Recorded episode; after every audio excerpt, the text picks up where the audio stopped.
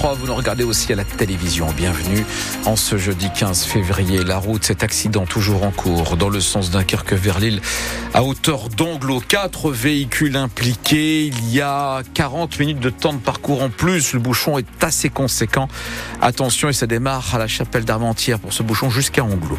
Voilà pour la situation. La principale difficulté ce matin. Thomas, la météo des douces, des records de douceur battus ce matin. Oui, jusqu'à 17 degrés même. Voilà ce qu'on nous annonce pour cet après-midi. On avait largement au-dessous des 10 degrés euh, partout ce matin. Le tout sous une fine pluie. Ça, c'est pour la matinée. Pour cet après-midi, ce sera un peu plus de nuages. Et Thomas, le collectif Santé en danger accuse le nouveau ministre de la Santé de vouloir mettre à mort la médecine de ville. Oui, le gouvernement et Frédéric Valtou, le nouveau ministre de la Santé, afin de combler le manque de médecins, afin de décharger également les urgences.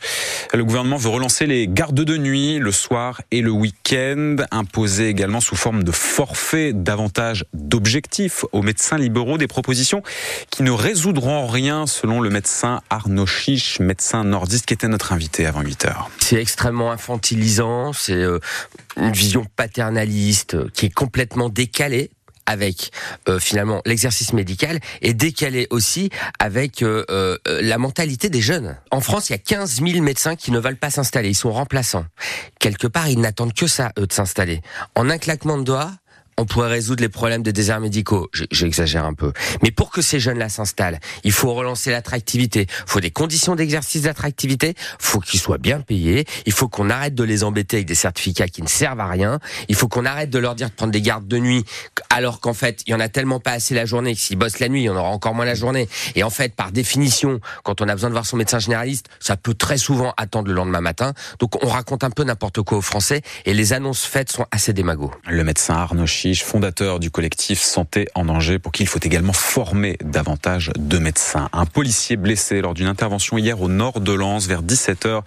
La police a été appelée par le SAMU qui n'arrivait pas à maîtriser un homme en pleine crise de schizophrénie. Cet homme, avec un couteau, a blessé un policier au niveau de l'arcade. Un deuxième agent lui a tiré dessus, l'a touché au niveau de l'épaule, a tiré sur cet homme.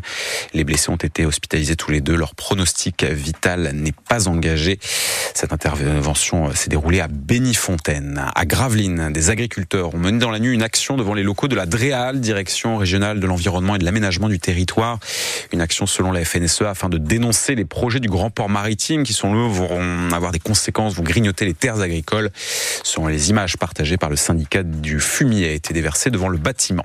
Le tribunal administratif de Lille examinera dans la matinée le recours déposé par le rappeur Fris Corleone. Le préfet du Nord hier a pris un arrêté afin d'interdire le concert du rappeur initialement prévu ce soir au Zénith de Lille. Le préfet qui pointe dans son arrêté le contenu complotiste et antisémite de certaines chansons. Fris Corleone est également sous le coup d'une enquête préliminaire pour apologie du terrorisme. Chez Stellantis, les salariés recevront cette année des primes pour un montant total d'un milliard 900 millions d'euros. Le patron du constructeur automobile Carlos Tavares l'annonce ce matin alors que Stellantis vient de dévoiler ses résultats pour 2023. 18 milliards et demi de bénéfices l'an dernier.